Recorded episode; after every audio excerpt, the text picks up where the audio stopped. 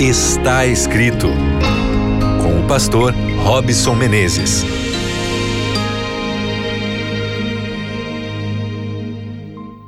Seja bem-vindo ao seu programa Está Escrito mais uma vez.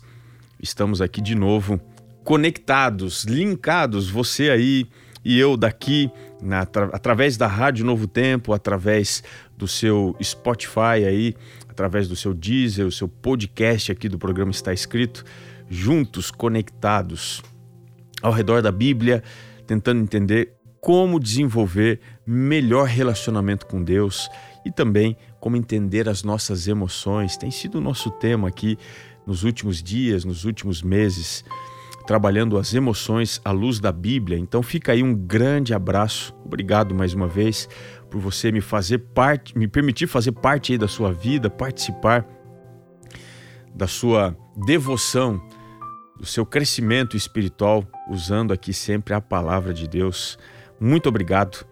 Juntos aqui, nós todos os dias temos o que aprender dentro da palavra de Deus. Hoje nós vamos falar sobre algo bastante complexo e difícil. A emoção que nós vamos hoje tratar é a emoção da humilhação. E aí? Machucou você um pouquinho? Você ficou curioso? A Bíblia fala muito sobre a humilhação, a necessidade de nos humilharmos. Aquele que se humilha será exaltado. Nós precisamos esvaziar de dentro de nós coisas ruins. Por que tudo isso é necessário? E eu queria ir com você a Bíblia, lá no Antigo Testamento, nós vamos ao segundo livro das Crônicas, capítulo 7. E esse verso que eu vou ler provavelmente seja um verso bastante conhecido seu, que é o verso 14. Posso ler aqui com você? Diz assim: Se o meu povo, que se chama pelo meu nome, se humilhar e orar e me buscar, e se converter dos seus maus caminhos, então eu ouvirei dos céus, perdoarei os seus pecados e sararei a sua terra. Antes de entrar aqui no contexto, vamos dar uma olhadinha, aliás, no texto, vamos dar uma olhadinha no contexto deste verso. A gente está aqui no momento em que Deus aparece para conversar com Salomão. Salomão tinha acabado de subir ao trono e ele deveria continuar o reinado agora como sendo o descendente de seu pai Davi.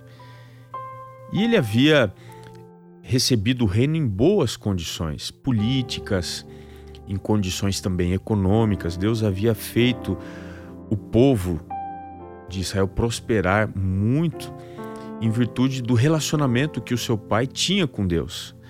E agora, quando ele sobe ao trono, Deus vem e de noite aparece e vai dar uma resposta. Deus havia dito o que, que você quer e ele pediu sabedoria a Deus. E Deus, para dizer, olha, eu vou lhe dar sabedoria, Deus dá aqui uma orientação específica. E ele diz o seguinte: Olha, eu ouvi a tua oração, o verso 12 do capítulo 7 de Crônicas, do segundo livro de Crônicas, diz: Eu ouvi a tua oração e escolhi para mim este lugar para a casa do sacrifício. Deus estava falando do templo, o lugar onde acontecia ali o sacrifício dos animais e onde Deus se manifestava na Shekinah dentro do lugar santo.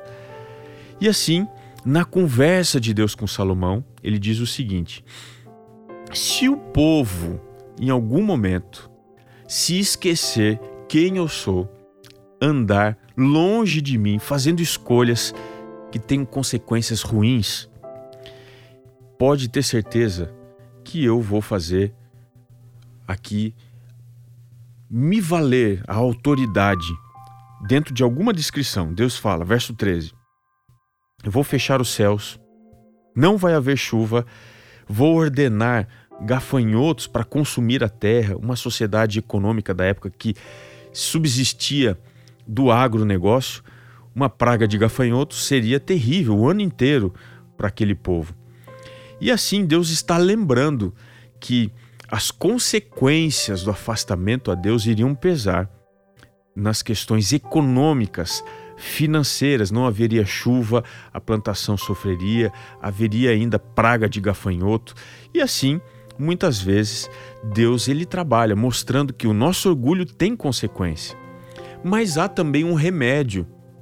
E o remédio da provisão divina viria mediante uma exortação. Deus diz: algo precisa ser feito para que vocês experimentem outra vez a minha provisão. E a primeira coisa é: se o meu povo, que se chama pelo meu nome, o meu o povo que carrega o meu caráter, que me conhece, sabe quem eu sou, sabe que eu sou Deus, se este povo se humilhar, Deus coloca este como sendo o primeiro requisito de reconciliação. Veja, para eu me reconciliar com Deus, espiritualmente falando, a primeira coisa que eu preciso ter é o reconhecimento da minha condição. Eu preciso me esvaziar, eu preciso me humilhar, me esvaziar do meu orgulho, da vaidade, do egoísmo. Se eu não me esvazio, se eu não reconheço quem eu sou, Deus é impossibilitado de agir em meu favor. Deus não chancela esse terrível pecado. Eu preciso reconhecer quem eu sou. Eu preciso fazer isso diariamente. Reconhecer quem eu sou e o que eu tenho dentro da minha natureza, dentro do meu caráter. Por isso eu preciso me humilhar. Mas além disso, diz aqui o verso: preciso orar. Ou seja, eu preciso reconhecer a autoridade de Deus. Orar é olhar para cima entendendo que acima de mim tem alguém que pode todas as coisas. Eu preciso reconhecer a autoridade de Deus. Mas além disso, além de orar, diz assim, e me buscar, diz aqui, e me buscar, mais do que reconhecer a autoridade de Deus, eu preciso entender a necessidade da santidade de Deus. Eu preciso reconhecer isso, que eu preciso da santidade de Deus, do seu poder, da sua majestade.